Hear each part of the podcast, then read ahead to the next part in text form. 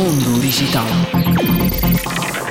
A empresa tecnológica de Taiwan, HTC, anunciou mais um smartphone, chama-se Wildfire Star e é um equipamento de gama de entrada. Em termos técnicos, possui um ecrã LCD com 6,5 polegadas com resolução HD+, com 720 por 1600 pixels e taxa de refrescamento de 60 Hz.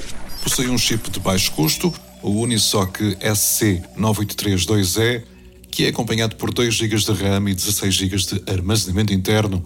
Tem uma bateria com 3000 mAh, com suporte para o carregamento de 5 watts através da sua porta micro USB. Roda o sistema Android 12 Go Edition.